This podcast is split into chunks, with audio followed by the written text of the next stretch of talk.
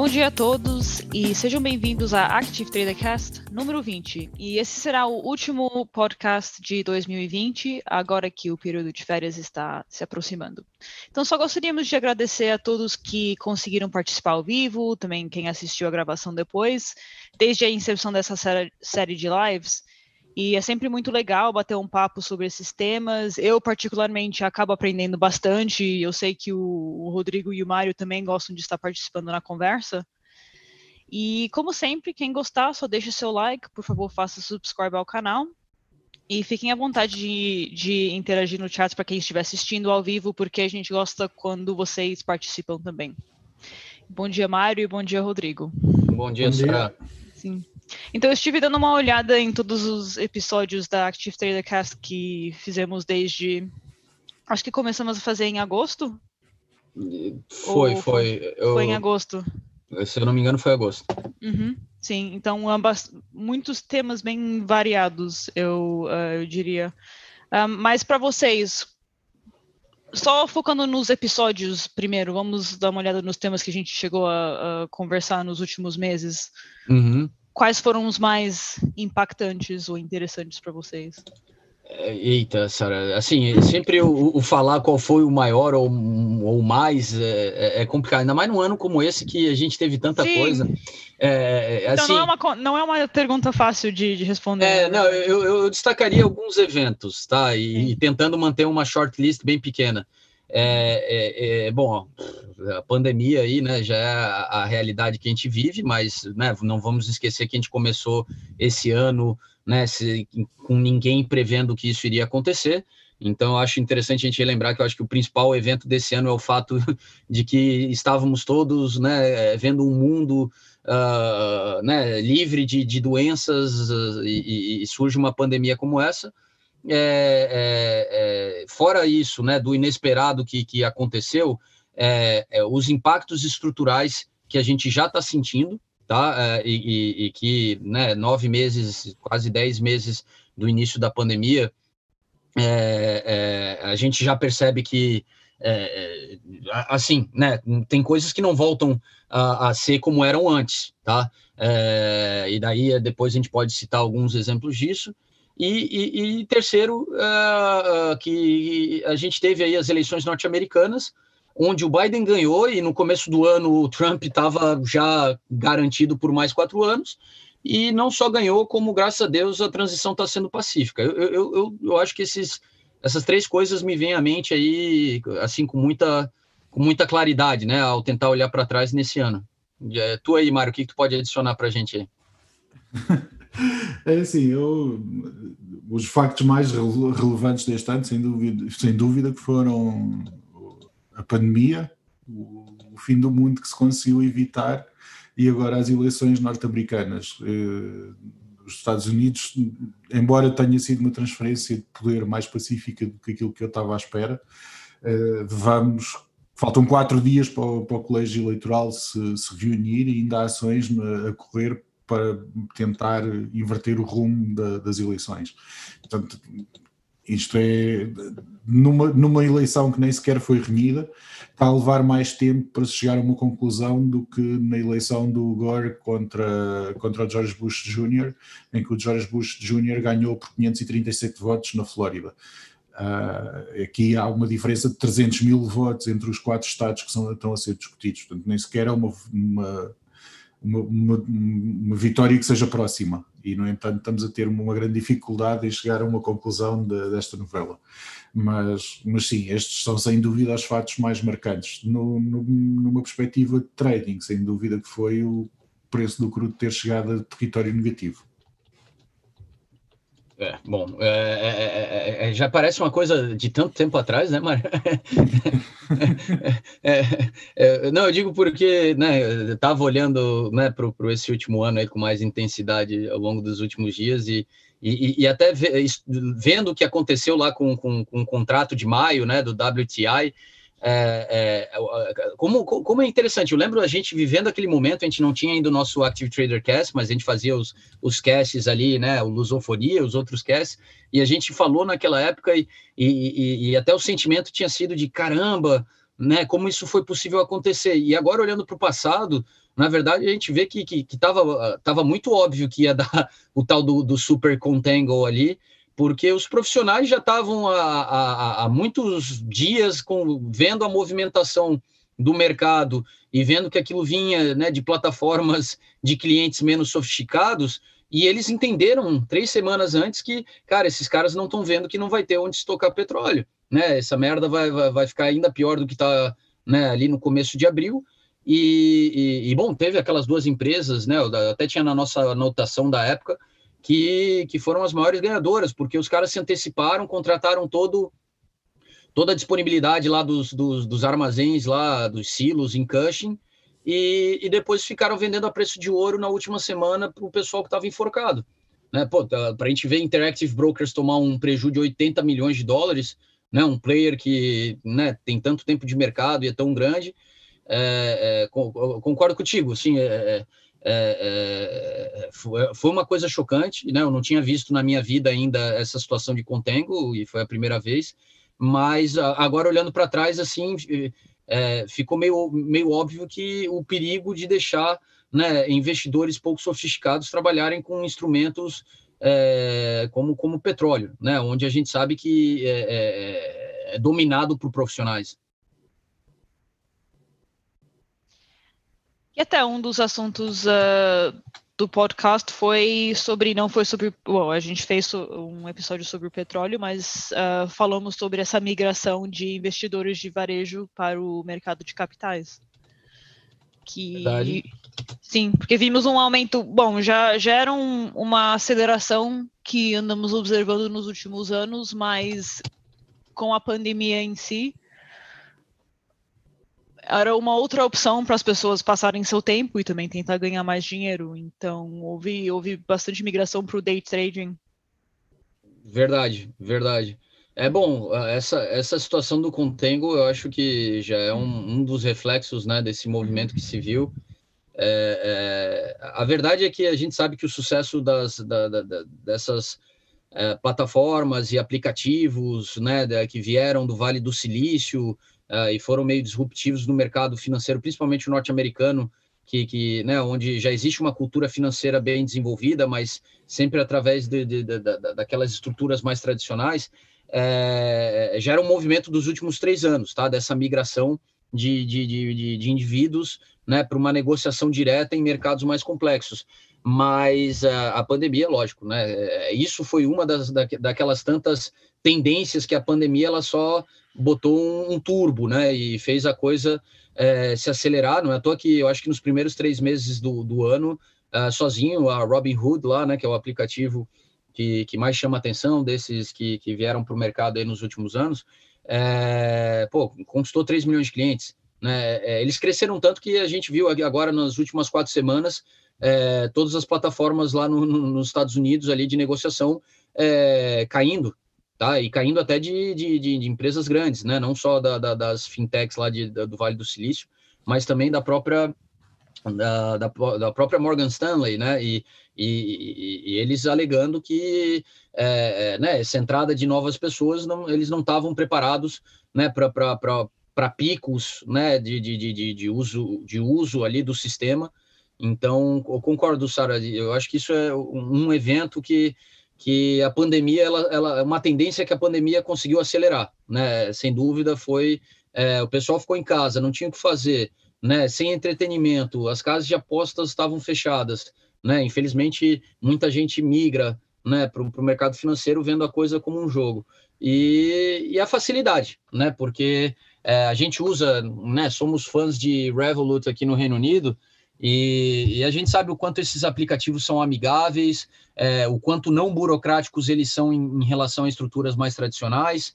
Então, é, é, o quão fácil é, né? É, eu tô lá com uma imagem moderna, né? Se torne você mesmo investidor agora mesmo, o cara com dois cliques já botou o dinheiro lá e já está abrindo, vendendo petróleo, se achando né, o, o, o, o cara que entende do mercado, né? Para depois aí, infelizmente, em muitos casos, acabar tendo aí prejuízos né, não planejados.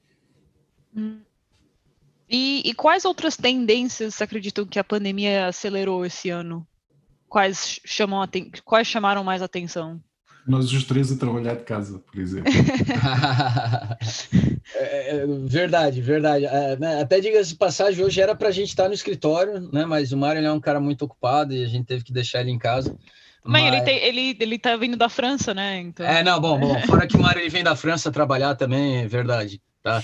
É, mas concordo, verdade, Mário, é verdade. Quem diria, né? Lembra a gente trazendo o computador para casa e, e, e, eu lembro assim, é, é, eu acho que a melhor história nesse sentido fui eu.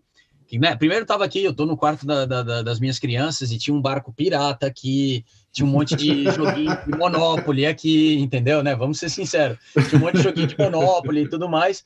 E só que eu falei, eu lembro, eu lembro bem da sensação, até falando pro Mário, quando eu estava trazendo o computador para casa, falei, porra, Mário, a gente para que trazer, cara? A gente vai voltar daqui a duas semanas, que merda, essas telas são pesadas pra caramba. Eu tava até meio puto, né? E daí, pô, fiquei aqui num quarto de criança durante seis meses, que eu falei, pô, a gente tá voltando semana que vem. Eu não vou nem me emocionar com o home office, porque a hora que eu me emocionar, eles vão falar para voltar semana que vem. Né? E nisso o Mário, muito esperto, que ele é sempre esperto, ele já chegou em casa, pintou ali a parede, né? Pô, se, se preparou desde o início. Né? Bom, é, é, é, tem visão, né? Bom, eu depois de estar tá com dor nas costas por estar tá com uma cadeirinha da IKEA, da IKEA que existia aqui, que era para crianças fazerem tarefa de casa, né? É, é, aí eu percebi, não, beleza, o home office veio para ficar, né? Lógico, isso aqui não é um, um proper home office, mas pelo menos já estou muito mais confortável aqui do que eu estava antes. E, por incrível que pareça, acho que a gente pode até falar uma coisa, né? A gente tá, né, quer, quer ir para o escritório lá mais para se encontrar até do que para qualquer outra coisa. Mas é, é, se a gente for falar aqui a nossa realidade, pô, nesse momento né? Eu até perguntei esses dias aqui para né, colegas ali que são responsáveis por isso. E aí, cara, a gente tá voltando para o escritório, meu, eu vi zero emoção do outro lado, entendeu? Assim, de ah, sim, em algum momento a gente vai voltar, né? É, tá, então, eu, quando eu já vi em algum momento, cara, nem vamos pensar nisso agora, tá tudo funcionando bem a partir de casa, né? E, e ninguém tá reclamando tanto assim de estar tá em casa. É, então, concordo, Mário. Acho que isso também foi uma coisa que ninguém esperava, né? Uhum. É... Foi uma Mas... muito rápida. Uh, desculpa, Sara. Não, não, não, imagina.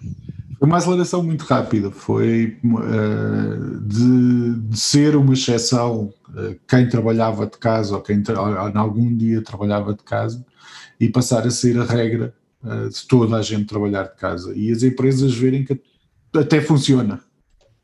Uhum, uhum, uhum. E já era uma tendência que eu acho que algumas empresas estavam praticando, fazendo o tal do hot desking, eu não sei como chama em português, hot desking. Não tem ah, nome. não tem nome, é hot desking mesmo. Mas muitas empresas até antes dessa pandemia começaram a fazer. Eu só acho que talvez a nossa indústria não era uma questão tão comum, mas tem muitas pessoas até que começaram a trabalhar remotamente de de outros países ou vamos dizer tirando férias permanentes enquanto que eles conseguiram trabalhar através do VPN. Um, então, talvez é uma, é uma visão para 2021. Eu, eu não sei quando é que a gente vai voltar para o escritório para trabalhar cinco dias por semana, mas eu acho que agora muitas empresas estão se adaptando a esse, esse modo de trabalhar. Só que eu também ouvi que algumas pretendem talvez reduzir salário ou, ou um, cobrar certas pessoas, porque para pessoas que moram em cidades que são mais caras, estão fazendo uma migração para cidades ao redor que são mais baratas, agora que eles não precisam necessariamente estar presentes. E, e daí era um, era um modo de poupar, mas se empresas pretendem reduzir o salário, talvez não, não haverão tantas poupanças nos custos. Bom, é até estranho, sabe? Porque eu, acho que faz muito mais sentido, em vez de reduzir salário, reduzir o custo de, de, de escritório, entendeu? Visto que na, muita coisa não faz mais sentido se quer voltar para o escritório. Uhum. Eu acho que tu uhum. tocou num ponto importante, que até nos toca e toca muita gente ao redor do mundo. Essa falta de claridade até por parte da, da, das empresas, entendeu? E a gente entende eles. Né? E aí, é, acaba com o escritório de uma vez por todas, né? É, talvez a, vai que a vacina funciona e, e tudo volta ao normal, mas mesmo voltando ao normal, quer voltar com todo mundo, precisa ter um escritório tão grande, né? É, no, o escritório ele não pode ser convertido em um espaço meio que co-work, né? Até que, que tu acabou de falar, vai lá quem precisa, né? Vai lá usar a sala de reunião, vai lá é, né, vai lá usar um espaço de, de concentração, né, que, que nem todo mundo tem é, um espaço apropriado em casa. É, e eu concordo contigo, Sara, que, que, que o problema é que para muita gente na falta de definição, algumas empresas já se, se, se, se, pronunciaram a respeito, mas é complicado, porque na falta de definição, é, né, eu sou um bom exemplo aqui, né, na verdade eu nem sei onde eu vou morar, né, porque eu, eu preciso, preciso de espaço, né, tô, tô, por morar muito central em Londres, né, tá, tá, tá pequeno aqui para né, o meu núcleo familiar, é, só que né, eu não sou aventureiro que nem o Mário de morar na França e, e ter o risco de ter que vir trabalhar e fazer esse commute aí todos os dias. Você diz, é, mas... você diz isso esse ano, mas quem sabe o ano que vem é, não, vira ser o vizinho do Mário. É, é, mas é um pouco isso, assim, porque se a empresa por um acaso pronunciasse oficialmente, galera, fica à vontade, só volta quem quer, talvez eu estaria muito mais empolgado, né? Lógico, esperando o Brexit acabar aí para poder tomar uma decisão como essa, mas é, de, de, de morar fora da cidade. Porque daí eu sei que, né, aquilo que, que, que, que, que, que a gente sabe que, que, que para o Mário é perfeito, cara, vem para vem a cidade de quando for necessário, tá? Né, tá? Precisa de uma reunião de grupos, de times, né? O, a, o escritório ele continua sendo o ponto central, né? Mas, mas não aquela coisa de todo dia, vem, pega trânsito, né? Aquele trânsito suburbano, né? Ainda mais aqui que, que dependendo, não importa de onde tu, tu mora ao redor da cidade, tu sempre tem algum, né? Um, algum afunilamento, né? Aqui é para o Mário que vem do sul, sudeste, aqui é ali o Blackwall Tunnel, né? Pô, é, que desgraça, né? Eu, eu não sei como o Mário sobreviveu todos esses anos, para ser sincero, né? É por isso que ele tem o título de Highlander aí. É, porque. Que o Mário tá bem de. Ele, ele, ele fica bem de boa com tudo. É, não, não, é que sabe o que, que eu acho, na verdade? Aquilo é proposital do Mário, porque aquele é o único momento onde ele tem toda a razão de, de dizer que ele não pode atender ninguém. Então, assim, eu acho que é, sempre foi o, o, a conquista dele do horário para ele, tá? Eu tô no meio do trânsito, mas se foda. Tô ouvindo um podcast animal aqui, tô fumando meu cigarrinho, tá? Tenho meu energético aqui do lado, esse tempo é meu, né? é, bom, eu te entendo, Mário, que né, até o que eu digo assim, é, quando a gente tá numa rotina muito louca entre família e, e trabalho, né? Até o momento de ir no banheiro é aquele momento que o cara tem para si, né? Cara, esse horário é meu, cara, deixa deixa, deixa, de, de, ninguém me incomoda, tá? Não tô, tô não tô disponível para ninguém, até porque biologicamente eu não posso estar disponível para ninguém nesse momento, tá? a, né, seja o patrão, seja a patroa, seja quem for, ó, me deixa, tá? Tô, aquele, aqueles 15, 20 minutos de liberdade ali. É, mas, bom, veio para ficar, verdade, né? Vamos ver como vai ser o ano que vem. É, a minha última pergunta, antes que a gente entre no assunto que uh, o Ronaldo até tocou muito bem, que seria o Brexit, mas um, por que, que vocês acreditam que ainda tem essa. Eu não sei se a palavra certa é receio ou essa dúvida de, da parte de muitas empresas para não migrar totalmente para o home office e só manter um, um, um hub, um escritório, caso tiver situações essenciais onde precisa das pessoas estarem presentes. Por que, que algumas empresas conseguiram conseguiram migrar e estabelecer uma boa estrutura para manter assim e outras bom e outras ainda acreditam ou esperam que todo mundo vai voltar para o escritório Vai lá, Mário, que, que, eu tenho uma opinião a respeito também. uh,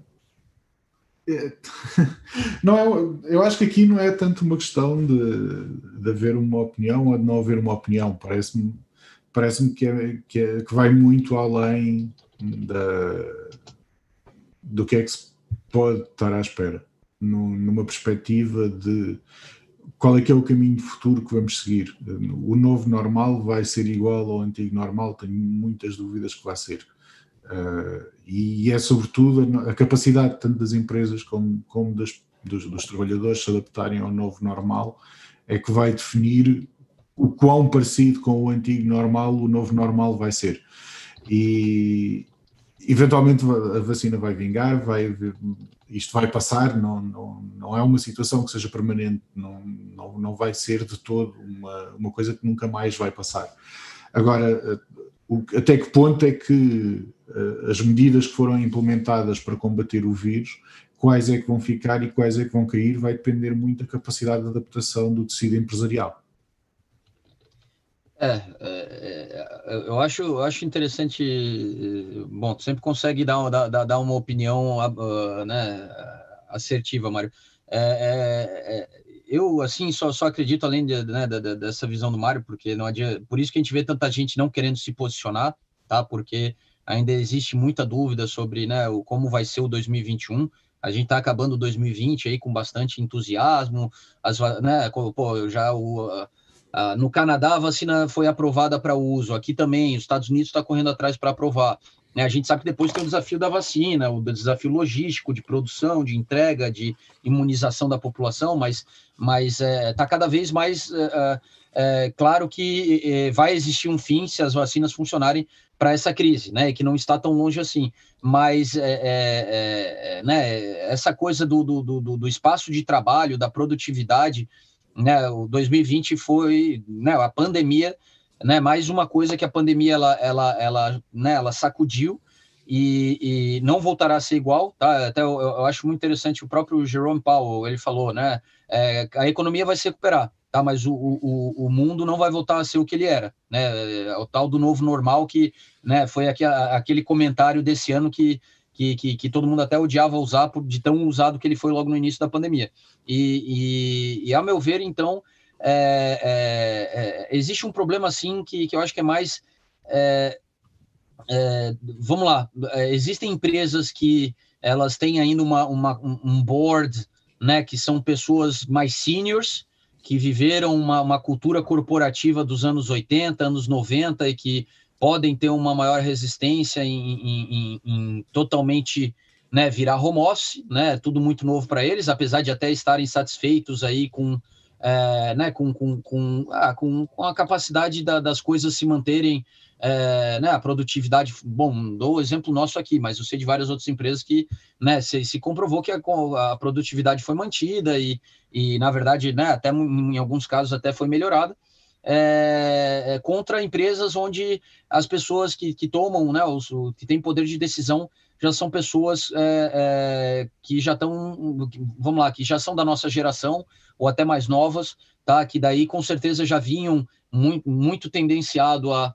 a, a trabalhar num modelo mais home office ou mais híbrido e, e que já se, né, já, já fizeram esse movimento, já tiveram mais tranquilidade para fazer esse movimento mas é, é, no longo prazo tende a se provar. Eu vi um, um relatório, tá, de um, é, esqueci até o nome, uma grande aqui, é, europeia de imóveis, é, é, onde eles falavam sobre essa nova realidade e, e, e, a conclusão deles era, cara, os espaços de escritórios não vão ser abandonados, tá? É lógico, existem casos extremos de, de empresas que se veem totalmente independentes sendo digitais e que vão fazer eventos para reunir o pessoal de tantos em tanto tempo, ou que vão assular, é, alugar co-works para isso, mas a grande maioria tende a reformular o espaço de escritório. Então, eles davam exemplos ali de empresas que já partiram nesse, nesse caminho, é, e, e, eu acho que no fim, até para essas empresas mais tradicionais, né, que, que têm uma dificuldade maior de abandonar o espaço de escritório, né, pela confiança que transmite, né, de poder indicar para os seus clientes que existe uma sede, existe um endereço, né, que é até um requisito legal, é, de, de, simplesmente é, reformar. Hum, dou, dou, a minha opinião aqui, pega o exemplo do nosso escritório em Londres. Pô, eu, sinceramente, fosse eu aqui a decidir, cara, meu, já botava obra. Ah, a galera não está trabalhando lá, transforma esse negócio, tá? Aquele open space, um monte de desk. Não, cara, o que, que vai ser melhor, o que, que vai ser utilizado? Ó, vamos deixar, em vez de né, 90 mesas aqui disponíveis, vamos diminuir para 30 e o resto vamos adaptar. Tá? Várias salas de concentração, é, salas de né, para os pequenos comitês, é, aumenta, aumenta a sala ali principal de reunião, faz várias conference rooms, né? E depois bota ali, né? Um, aumenta o espaço ali de, de, de, de, convivência, já que tu tende a ter men menos pessoas é, utilizando aquele espaço, né? Que aquelas que estejam ali consigam estar tá interagindo mais. É, no fim, eu acho que seria a melhor forma até de, de tu incentivar o pessoal a, a, a se manter é, ativo né, e, e, utilizando aí o espaço do escritório.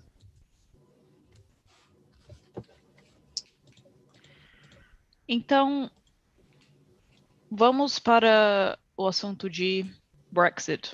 Ai, não. Foi, eu, eu, eu, até achei engraçado, mas eu, eu pensei, no melhor não entrar, enquanto que a gente fala sobre a pandemia. Mas Ronaldo disse: Brexit Brexit diminuiu de importância pelo visto?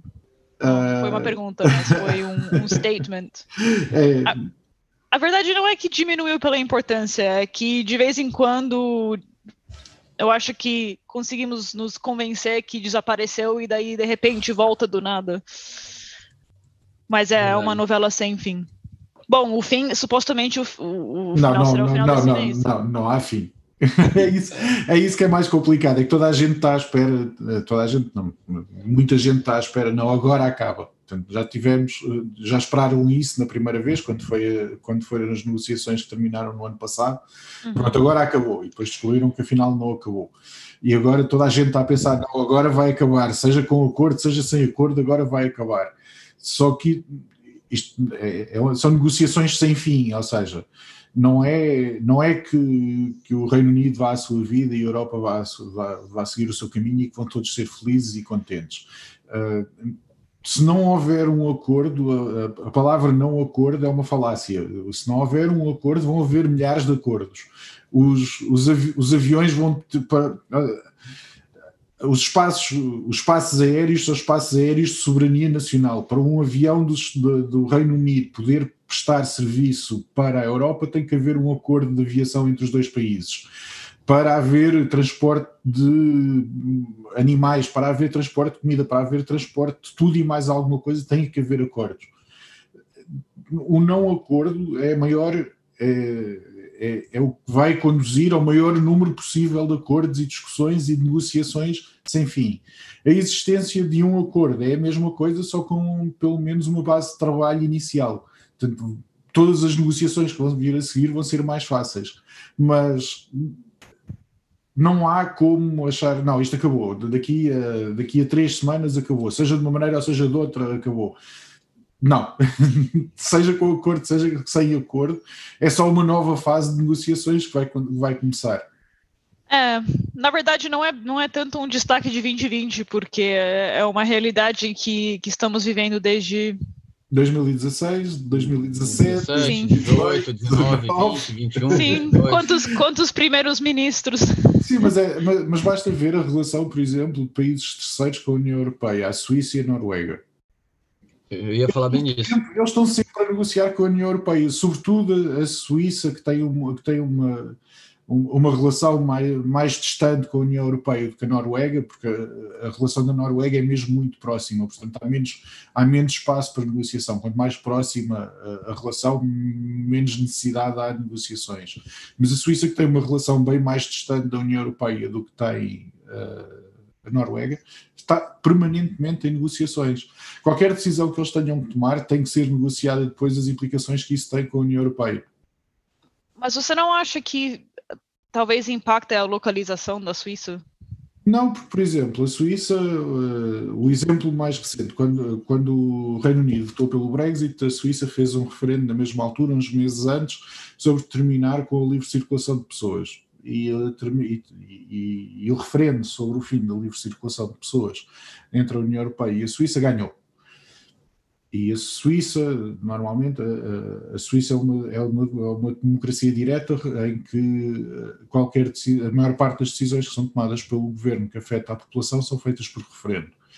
E, e, as, e os referendos normalmente são, são implementados. Neste caso, as implicações eram tão grandes e as negociações que eles iriam ter ter com a União Europeia eram tão grandes que o que eles optaram foi por pôr o referendo na gaveta mais escura e mais funda que encontraram e depois refizeram o referendo durante este ano. Este ano. O tempo passa tão depressa que agora estou na dúvida. Foi este ano ou foi no ano passado? E, mas foi este ano. Uh, e ganhou a manutenção da, da livre circulação de pessoas com 66% dos votos. Não é por uma questão de proximidade, ou seja, é claro que é por uma proximidade geográfica. Eh, eh, o efeito de gravidade em termos de, relações comerciais é muito forte. Quanto mais próximo é uma zona geográfica de outra, maiores são os laços comerciais. as exportações do Reino Unido para a Irlanda são maiores do que as exportações do Reino Unido para a China. Eh, não, não porque a Irlanda é uma economia maior do que a China, obviamente, mas porque a proximidade geográfica é tão grande que as trocas comerciais são muito grandes. Portanto, quanto mais próximo é um, um, um país de um bloco económico, maior, maior essas relações comerciais são. E no, no caso específico da Inglaterra com, com a Europa, é esse o problema, exatamente. É, é a, a, proximidade geográfica é tão grande, as relações comerciais são tão grandes, a interligação económica é tão grande que o facto de não estar no mesmo enquadramento legislativo, de, de, dentro das mesmas normas, tanto assim que um dos maiores problemas, vou tirar as pescas porque é, é paranoia do Reino Unido, não, não, percebo bem qual é que é o objetivo, nem entendo muito bem a justificação económica por trás, mas tirando as pescas que não faz sentido nenhuma, o, um dos grandes pontos que não conseguem chegar a acordo é em relação ao level playing field Portanto, level playing field é haver condições, condições de concorrência idênticas entre os dois blocos económicos. Isto é uma questão que só se coloca porque os dois blocos económicos estão muito perto, estão muito próximos uns dos outros.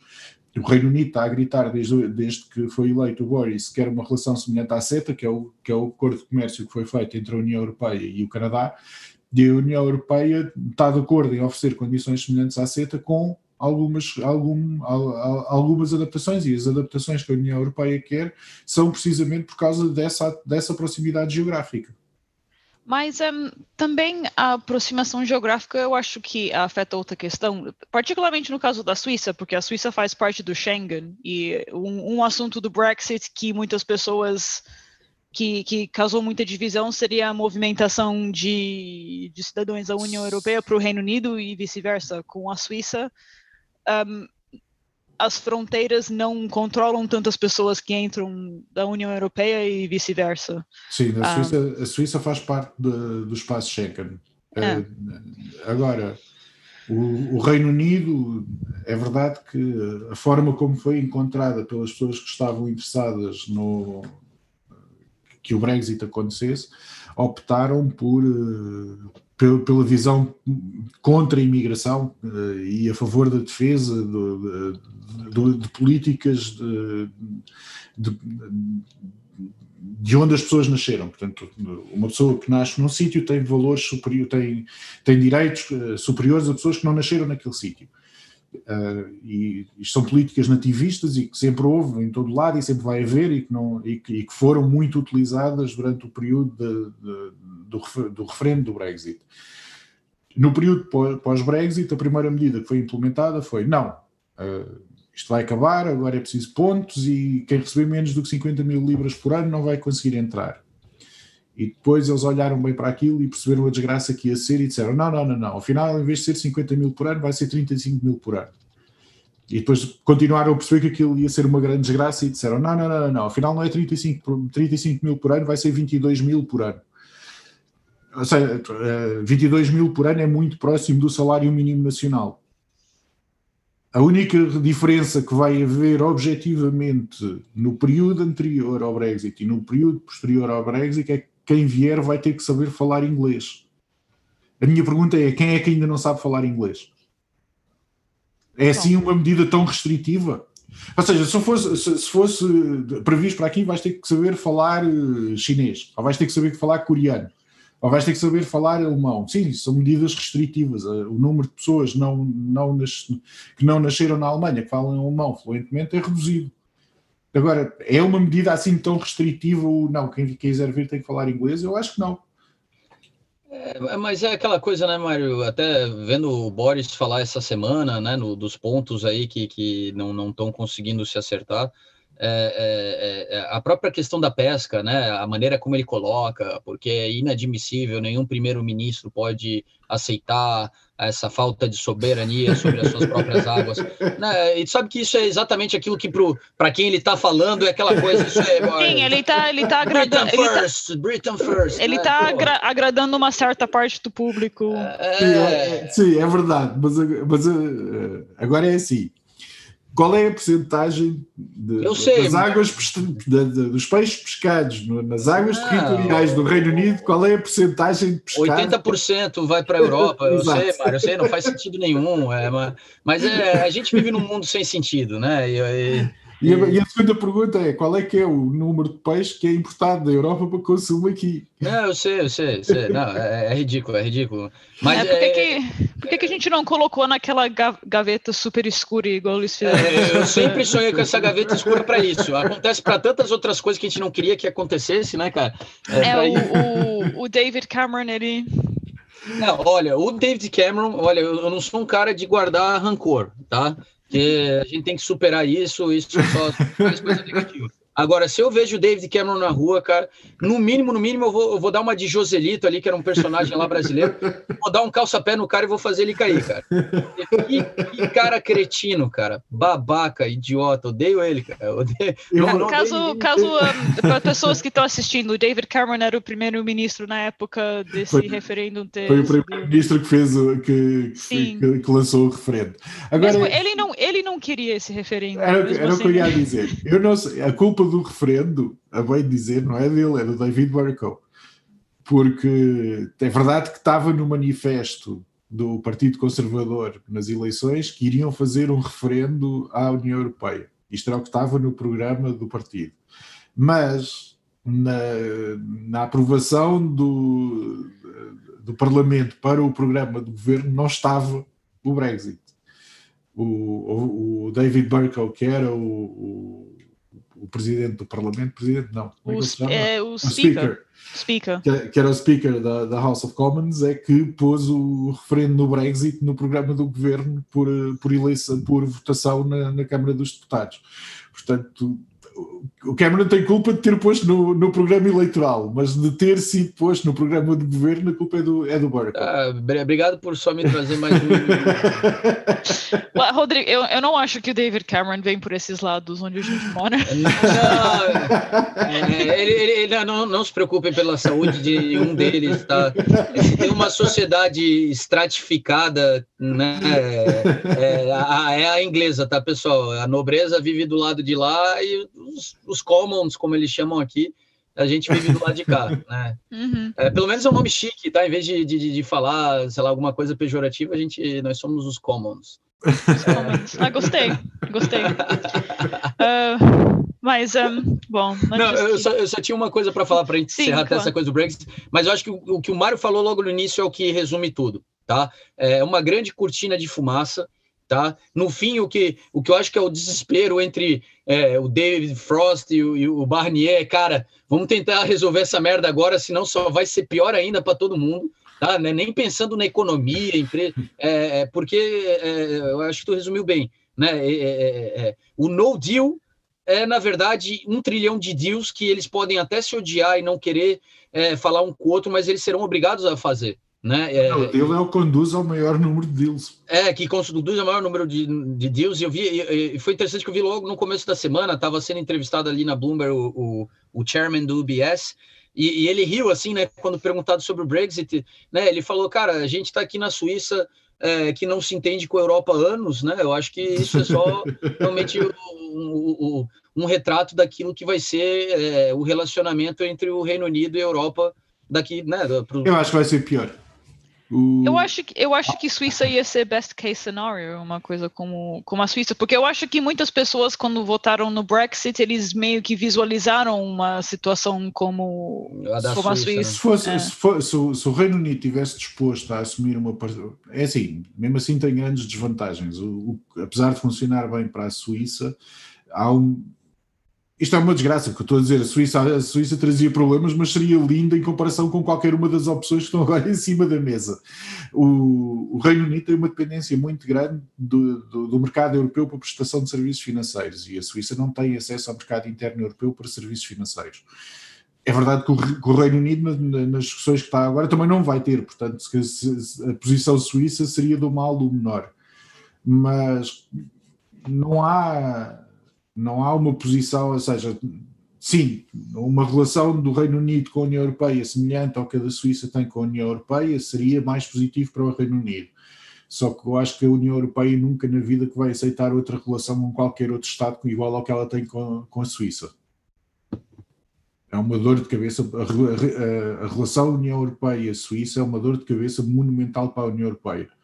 Portanto, eu, duvido muito que a, que a, União Europeia alguma vez cogitasse sequer dar a, a, qualquer outro país as mesmas, o mesmo tipo de relação que eles têm com a Suíça.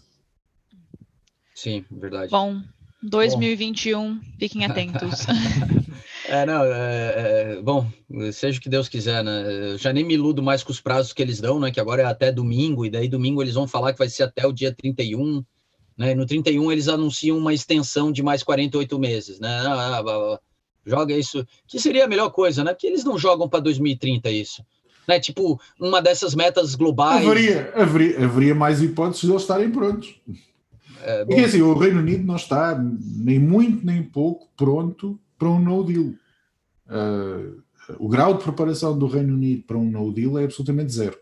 Para não dizer zero, vamos dizer que é 1% mas não, não há.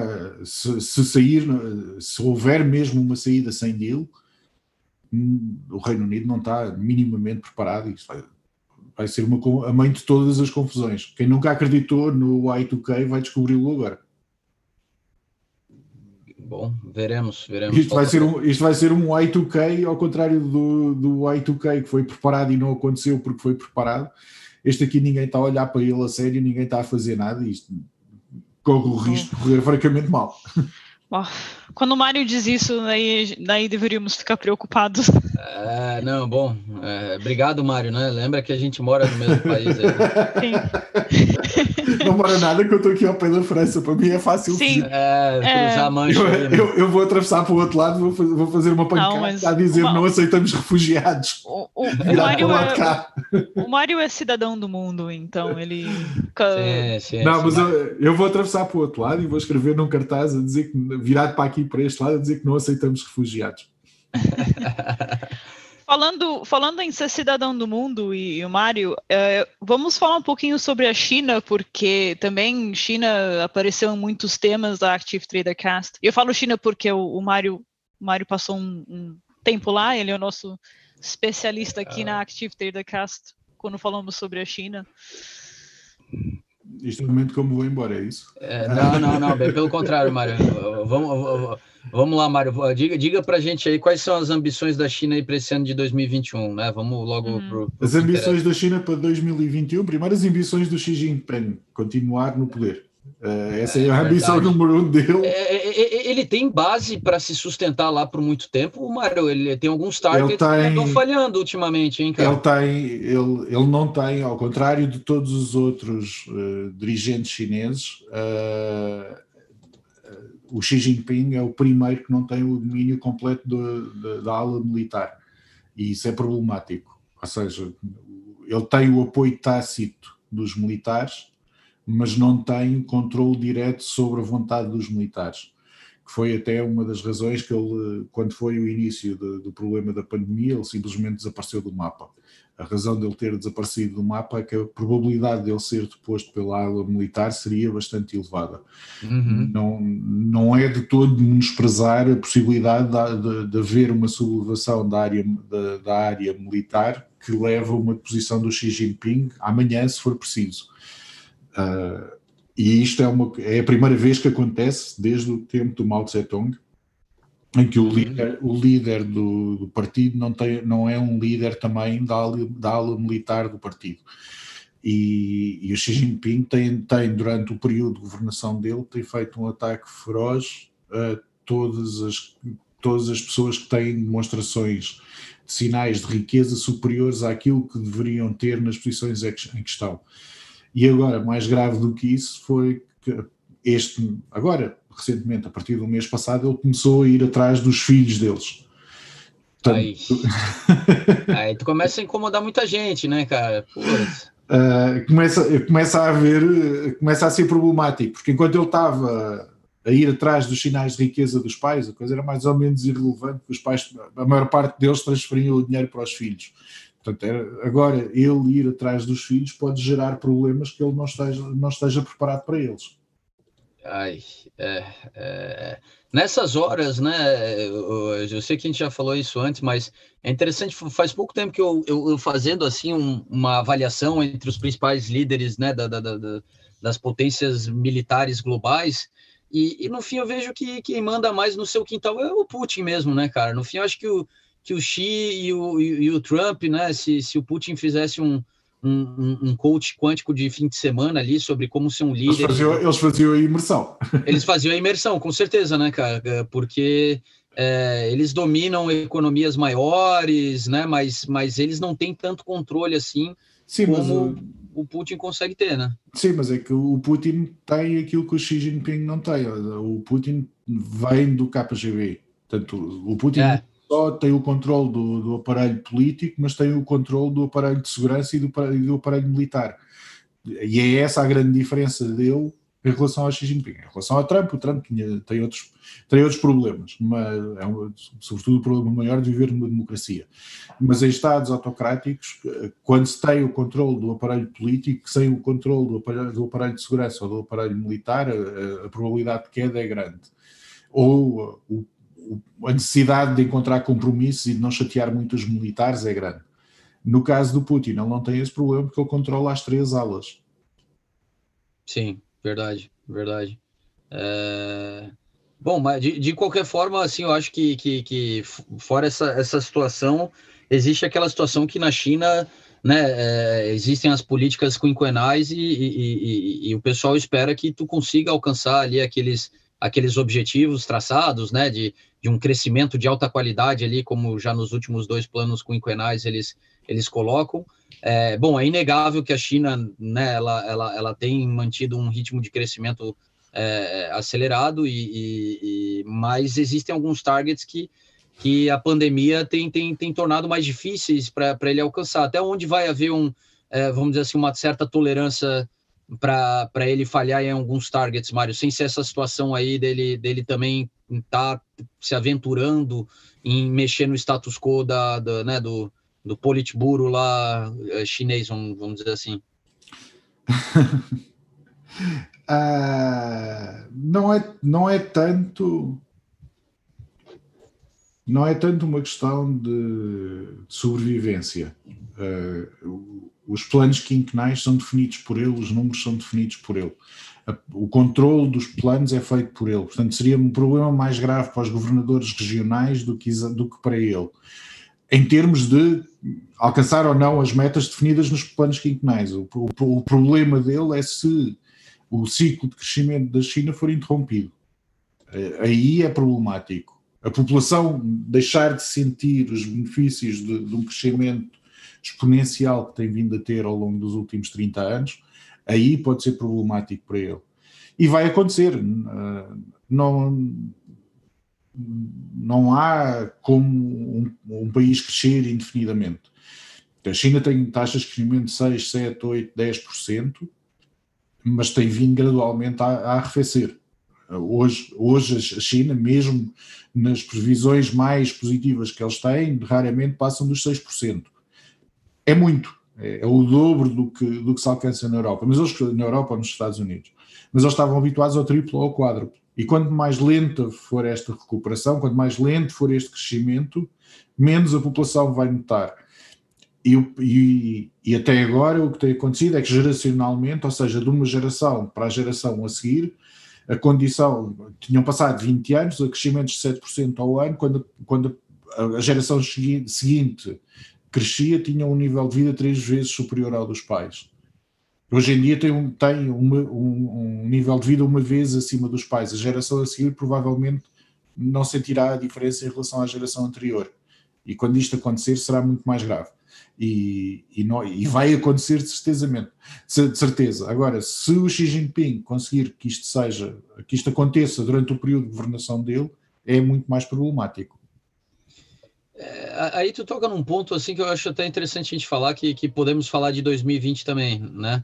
É, é, até não, não se fala tanto, né? Infelizmente o Japão não tem é, dado tanto em destaque como eu acho que merece, né? Por ser também uma, uma economia grande.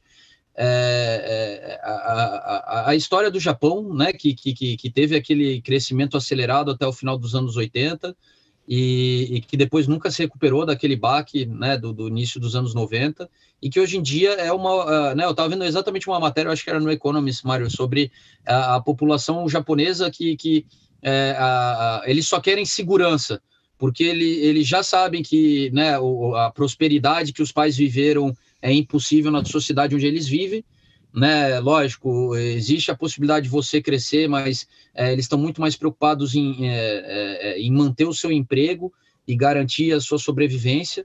E, e, e é até interessante porque é uma população que está envelhecendo e que eu não vejo nenhum esforço estatal japonês de, de renovar, é, né, é, governamental de, de, de, rejuvenescer a população. Não vejo né, programas de incentivo para eles terem filhos, como a gente viu, por exemplo, aqui na Polônia, né, que, pô, tu tendo filho, tu, ele te dava um dinheiro ali para tu ter filho. Hum. É, e, e, mas tampouco estão se abrindo para imigração, né? Não existe país mais fechado do que o Japão, né? Eu digo isso porque a gente sabe a história dos, dos decaseg brasileiro, brasileiros, né? Que foram nos anos 80 e, e muitos continuaram indo, e, e, só que assim, é, né? O que nos anos 80 a gente ouve falar que era, meu, praticamente todo mundo indo para o Japão no Brasil, né, devido aí à situação que, que o Japão enfrenta a partir dos anos 90, deixou de existir, e mesmo da história do pessoal que foi para lá, a gente ouve que é muito fechado, né, que, que é muito difícil, que, que eles não são abertos à imigração. É, quando eu eu já fui para o Japão duas vezes e eu lembro que e, um, com um período de dois anos entre ambas as duas viagens. Mas a segunda vez eu fui, eu já comecei a notar talvez em Tóquio, nem tanto nas outras cidades como Kyoto ou Fukushima, por exemplo. Um, mas em Tóquio eu comecei a notar que tem mais pessoas vindo da Índia que estão trabalhando lá nas lojas e nos restaurantes. Mas mesmo assim, não dá para comparar com uma cidade como aqui, como Londres, porque porque um, aqui temos uma população de imigrantes bem, bem maior. Mas é muitos o ministro de não sei, uh, um dos ministros, o que ele queria fazer para combater essa questão da população que fica envelhecendo é abrir suas fronteiras para mais pessoas vindo Faz de outros países sentido. asiáticos. Mas é, o Japão ainda mantém-se um, uma sociedade bem conservadora e eles têm muito orgulho de sua própria cultura. E então vai demorar para convencer uma população que a imigração é a solução. É, olha, e, e, eles têm um passado aí que, que, bom, a gente poderia dizer que né, a Europa também tem aí da, de, de, de, de, conflitos aí há menos de 75 anos atrás, é, e a gente sabe como a questão do nacionalismo lá naquela região tal, né, os coreanos na Península Coreana, o, o, as diferentes etnias que formam a China, a, o próprio Japão, que o Japão também é um país de diversidade, né? A gente tem o, aquele, aquele sul quase tropical e, e tem o norte que já é quase glacial. Uhum. E, e, existem várias etnias também dentro do povo japonês, né? O que une é só que né, a cultura que a gente tem aqui para fora parece muito similar e a questão da língua, mas, mas eu concordo contigo, Sara. Assim, fico feliz em saber que nessa tua segunda viagem a gente já viu mais pessoas estrangeiras em Tóquio, né? Que, que né? Que, que, que, que mostra que estão tá, se abrindo para o mundo mas é, é, eles têm esse dilema aí diante deles, né? Até porque é, a situação deles ficou uma situação tão é, eu, eu, gosto muito dessa palavra aqui que eu vejo que, que se usa aqui é o tal do conundrum, né? É, literalmente, para mim, conundrum é o que a gente chama no, no, Brasil de sinuca de bico, tá? Pô, se eu for para cá, eu, eu, resolvo isso, mas eu, eu, trago problema para aquilo. Se eu vou para cá, eu, eu resolvo aquilo. Não tem, não tem uma solução fácil a ser feita. E, e, e, devido a, a, todas as tentativas aí, né, do, do Abenomics de, de tentar fazer uh, né, o país voltar a ter um ímpeto de, de, de, crescimento né, próprio e não ficar tão dependente aí da, da, do, do, da temperatura do, né, da, da economia global, é, pô, a realidade é que hoje em dia 80% do, do, dos ETFs do Japão estão na mão do, do, do, Banco do Japão e, e, e, e eles já são donos de 60% das ações do mercado japonês, assim, uma coisa num uhum. nível absurdo, né? Eles estão estatizando a economia através aí desses, desses kiwis aí, né? É, que, que, que foram lançados uh, uh, nos últimos anos. Eu digo isso só porque, porque é, o Mário acabou de falar que é, a tendência na China é desacelerar o crescimento. A gente vê o Japão como um, um experimento uh, né, em, em que, que, aconteceu aí e, e, e que vinha de um, uma situação muito parecida com a China, de crescer de forma acelerada, até o momento que a bolha explodiu, e quando a bolha explodiu, né? É, mais uma vez, existe qualidade de vida lá, existe qualidade de vida. O problema é, é até a falta de ambição, tá? O que eu fiquei chocado de ler esse artigo agora é que realmente a maioria da, dos jovens eles não querem se arriscar. Eles só querem é, garantir que que eles sabem que não vão ter previdência lá, porque não existe, nunca existiu, mas uh, pelo contrário, agora até pior, porque uh, a população, à medida que vai se envelhecendo, tu tem menos pessoas para produzir e pagar impostos. E, e bom, é, eu acho que o problema realmente é, fica em torno disso. Uhum. Uh... Vamos um, só, porque em breve vamos ter que terminar. Vamos só falar um pouquinho dos destaques que aconteceram nos mercados. Um, talvez não vamos fazer a sessão de análise, mas realmente realmente um, vimos esse, esse, ano, particularmente o mercado de tecnologia uh, americano e também e também a bolsa do S&P, a bolsa do Dow, chegaram em momentos históricos, então eu acho que não podemos encerrar sem falar sem falar uh, disso. Não sei se você quer você quer abrir as, uh, a plataforma, Mário, só para a gente dar uma olhada rapidinha. Uh, eu não posso fazer partilha. Você não pode fazer partilha. Tem que ser um de vocês. O, não, mas eu, eu acho que é o mais fácil, Sara, é comentar que, que, que, que é, a, a, a, disrupção foi tão grande que todas aquelas correlações históricas, tá? que, que, que a gente é, trabalhava ao analisar o mercado foram, foram destruídas e, e a gente acaba esse ano de 2020 com o Bitcoin sendo considerado né, em, em certas circunstâncias como um, um ativo reserva de valor, tá? concorrendo com o ouro. Né? É, e, e, outro destaque eu diria é exatamente essas máximas dos índices norte-americanos, com os números da economia norte-americana muito longe de, de, de, sustentar aquela precificação. É, eu, eu acho que a gente aprendeu a ser cético esse ano, tá? Eu acho que a melhor lição que a gente tem para levar para 2021 é continuar sendo cético em relação a tudo aquilo que, que aparece à nossa frente, tá? Vamos, vamos tentar estudar com mais profundidade, pessoal para tirar conclusões próprias e não vamos deixar se mover pela mídia, tá? É, tá, tá, tá, muito fácil através hoje em dia né, do Instagram de, de buscar um clube, né, virar torcida e, e, e seguir os outros, tá? Né, tenham, tenham, tenham é, é, fomentem a crítica, né, e, e, o pensamento próprio, porque eu acho que isso é, é o que liberta aí esse, nesse mundo que a gente vive. Interessante que você falou sobre Bitcoin talvez sendo uma moeda de reserva, porque a gente fez um episódio sobre o dólar e se ainda uhum. se ainda é relevante ter o dólar como uma moeda de reserva, mas concluímos que talvez ia ser a, a, a moeda da China, que talvez ia dominar, mas enfim, não, é, é o Bitcoin. mas um, mas pronto, vamos, vamos encerrar aqui. Muito obrigado, Rodrigo e Mário, por uh, trazerem suas visões, e muito obrigada mais uma vez para quem pôde participar dessa vez e quem, uh, quem assistiu todos os nossos episódios até agora. E fiquem atentos para 2021, que voltamos provavelmente com muitas novidades. Verdade. Forte abraço, pessoal. 2020 aí, estamos todos de pé. 2021 vai ser fenomenal. Né? Vamos fazer uma pausa aqui no fim do ano, mas uh, logo no uhum. começo de janeiro a gente está de volta e conta com vocês de novo. Valeu, Luiz, valeu, Ronaldo, valeu toda a galera que está sempre aqui conosco. Ah, e Feliz Natal para todos vocês. É verdade, não vamos falar, falar uhum. com vocês. Feliz Natal, um ótimo fim de ano aí para todos vocês. Né? Quem puder descansar, descansa. E vamos com tudo para 2021. Uhum. Muito obrigado a todos. Voltamos a, na primeira quinta-feira de 2021. Espero que tenham um ótimo Natal, um excelente fim de ano e que 2021 seja, seja a nível de mercados financeiros tão bom que foi, como foi 2020, que pelo menos deu para satisfazer toda a gente, teve quedas grandes, teve subidas enormes. Verdade.